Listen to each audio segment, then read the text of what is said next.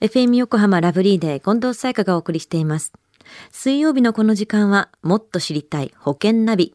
生命保険の見直しやお金の上手な使い方について保険のプロに伺っています。保険見直し相談保険ナビのアドバイザー中亀照久さんです。よろしくお願いします。はい、よろしくお願いいたします。さあ3月に入ってますけれども、まあ最もお金の出入りが多い時期ではありますよね。そうですよね。で、まあ支出減らしたいと思う方多いと思うんですけども、保険の見直しっていうのは本当にこれ有効ですよね。そうですよね。やっぱりこう無駄に保険料払っている方っていうのも結構多いのでね。からね。はい。さあ、中上さん、今日の保険ナビどんなお話でしょうか？はい。今日はですね、この老後資金を、まあ、生命保険で準備しようというようなお話ですね。うん。今将来の不安で、まず出てくるのが老後の資金になりますよねです。よね。生命保険でカバーができるんですか？はい。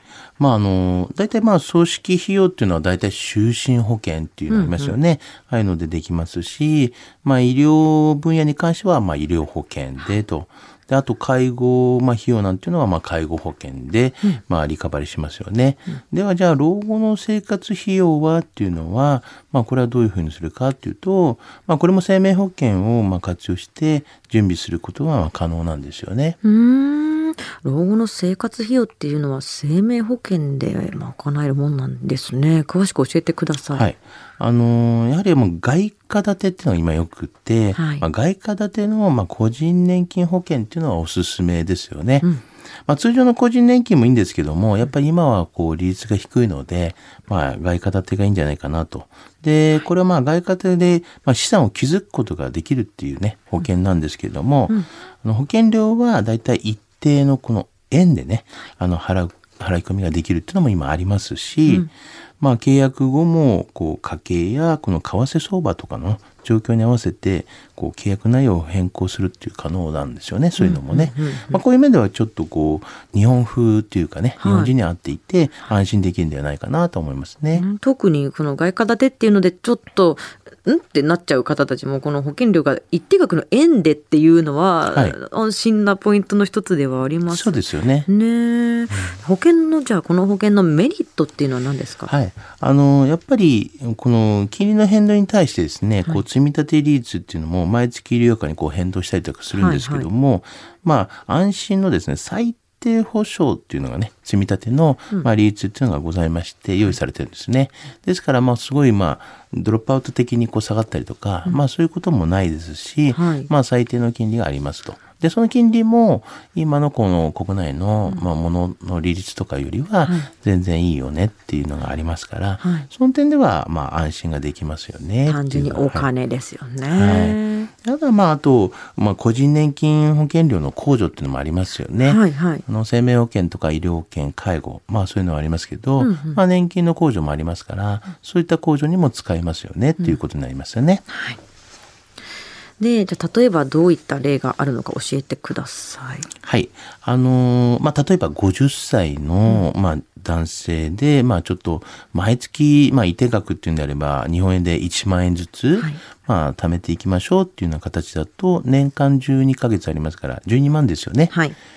50歳の方が、まあ、まあ、年金もらうっていう形だと65歳になりますから、はい大体こう15年間ぐらいかけたと。うんうんうんまあ、そうすると、全部入れた金額っていうのが180万円ぐらいになりますよね。はい。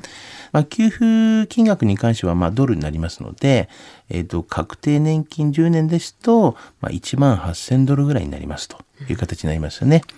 まあ、1ドル110円と考えれば、まあ、えー日本円で言うと180万円以上にはなりますねってことですね。ね受け取りの方法も、まあ、4つほどありありまして、はいまあ、外貨建てで、まあ、この年金を受け取るっていうこともできますし、あとは外貨建ての年金を、まあ、毎年円にですね、換算して、あの、円で受け取るっていう形もできますし、はい。あの、年金原資自体をですね、円に換算して、円で年金を受け取るっていうこともできますし、はい。あとはもう一括として年金として受け取るっていうような形ができますよね。うん。まあ、利率的に言いますと、今最低のその、まあ、保証されてるっていう中ではですね、まあ、一時金で取ったとしても110%ぐらいにもなりますし、一気にもらったとしてね。はい。うんまあ、10年の確定の受け取りの仕方をしても115%ぐらいにはなりますよね、と。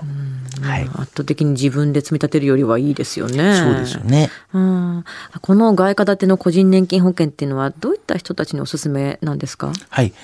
あの、もちろん若い方にお勧めするのは当たり前なんですけども、はい。まあ今日お話しした50歳からでも、まあ遅くはないですよという形ですよね。うん。まあ、大体子育てが終わった方でもですね、はい。まあそれからこう積み立てていくっていうのも遅くはありませんし、まああの中高年層のね、年齢でも、まあ全然お勧めいたしますよね。うん若いからねもちろんいいっていうのはあるけれどもそうじゃなくて50代でも全然大丈夫だよ間に合うよってことですよね。そうですね。他に老後の生活費用っていうのは生命保険で準備といえばどんな商品があるんですかね？はい。あの、まあ、先ほどは年金で言いましたけれども、やはりあの、外貨建ての、まあ、就寝保険というのもはい結構いいですよね。あの、老後の年金も不安でという方で、なおかつ、この三大疾病が脳卒中、心筋梗塞とか、そういった病気にも不安な方ってやっぱいらっしゃると思いますから、はいそういう方はですね、外貨建ての就寝保険をお勧めいたします。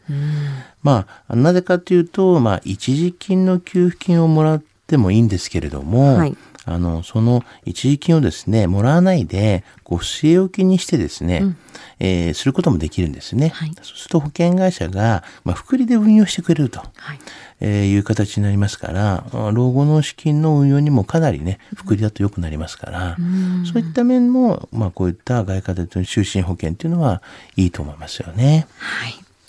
では今回の保険のお話知得指数は？はい。ズバリ97です。97。はい。あの結構ね、今さっき言った福利の話とかも知らない方も多いと思いますから、はいあの、そういうのもね、知識としては、えー入れていただきたいと思いますし、まあ、年金っていうのはですね、まあ、50歳からでも、外貨であればですね、まだまだ間に合いますから、はい老後の資金が不安な方はですね、ぜひ保険の見直し、えーまあ、セカンドオピニオンとしまして、私どもをですね、まあ、使っていただければなというふうに思います。まあ、絶対ね、ね、ためになるようなことはご提案したいなというふうには思ってますのでね、ぜひよろしくお願いいたします。損がないようにね、教えてくれますからね。では今日の保険の話を聞いて興味を持った方、まずは中亀さんに相談してみてはいかがでしょうか。詳しくは FM 横浜ラジオショッピング、保険ナビ、保険見直し相談に資料請求をしてください。中亀さんに無料で相談に乗っていただけます。お問い合わせは電話番号045-224-1230 045-224-1230または FM 横浜ラジオショッピングのウェブサイトからどうぞ。そして保険ナビは iTunes のポッドキャストでも聞くことができます。もっと知りたい保険ナビ。保険見直し相談、保険ナビのアドバイザー中亀照久さんでした。ありがとうございました。はい、ありがとうございました。